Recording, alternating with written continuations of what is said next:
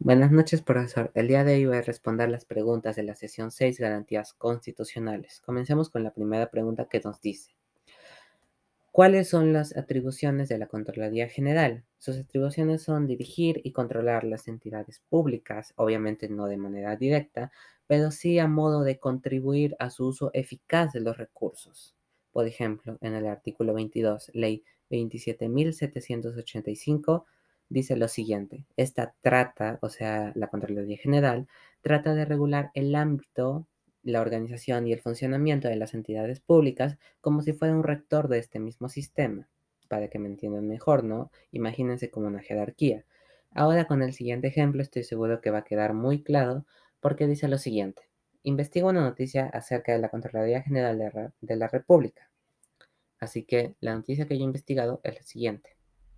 Irregularidades en liquidación de obra educativa de Quedo Cotillo generó perjuicios de 140 mil soles, una inversión que normalmente estaba propuesta para 2 millones de soles y prevista para ejecutarse en un plazo de 150 días, obviamente no se cumplió.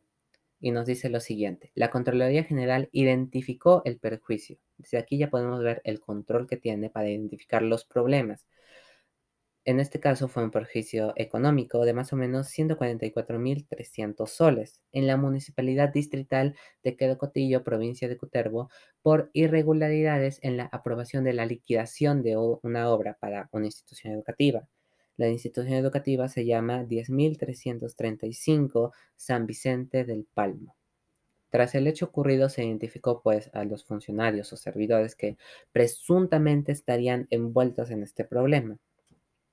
Obviamente acá con este enunciado podemos ver la Contraloría cómo, cómo se mete en esos asuntos, controla, en este caso, el dinero, el recurso que se dio para esta institución y vio que había un fallo en el cálculo, como nos dice las siguientes partes de la noticia, que se lo voy a resumir, que la liquidación no estuvo bien calculada sobre los meses que se tenía que pagar, igualmente se consideró índices agrupados con una incidencia del 100% debido a debido a que consideraron porcentajes distintos. O sea, nos habla de que hubo porcentajes distintos, no fue uno exacto. Asimismo, al final emitieron una resolución en la que la obra siguió, pero se resaltó que hubo un, incorrecto cálculo de los recursos. Obviamente estos recursos se intentaron recuperar en su totalidad, aunque obviamente los funcionarios que estuvieron envueltos en esto posiblemente se lo querían llevar. Si se lo preguntaba, este problema ocurrió durante el periodo del 22 de diciembre del 2021 al 18 de mayo del 2022.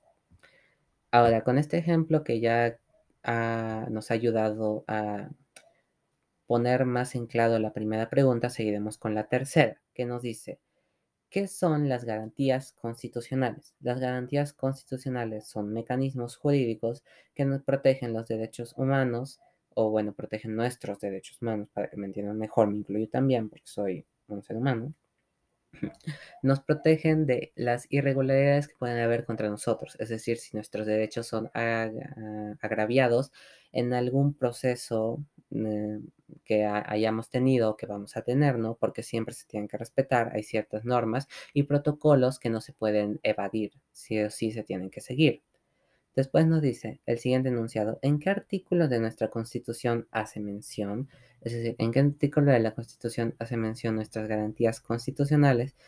Hace mención en el artículo 200 de la Constitución, se refiere a estas. Entre ellas podemos encontrar pues el habeas corpus, habeas data, la acción de amparo, acción de inconstitucionalidad, la acción popular y la acción de incumplimiento, que nos permite a nosotros, los ciudadanos, hacer que nuestro caso se investigue a fondo, ya sea por, el Tribunal Constitucional o por otra entidad mayor, ya que al parecer, digamos, pongamos un ejemplo, la otra entidad no nos procesó de la forma de vida, no de la forma legal.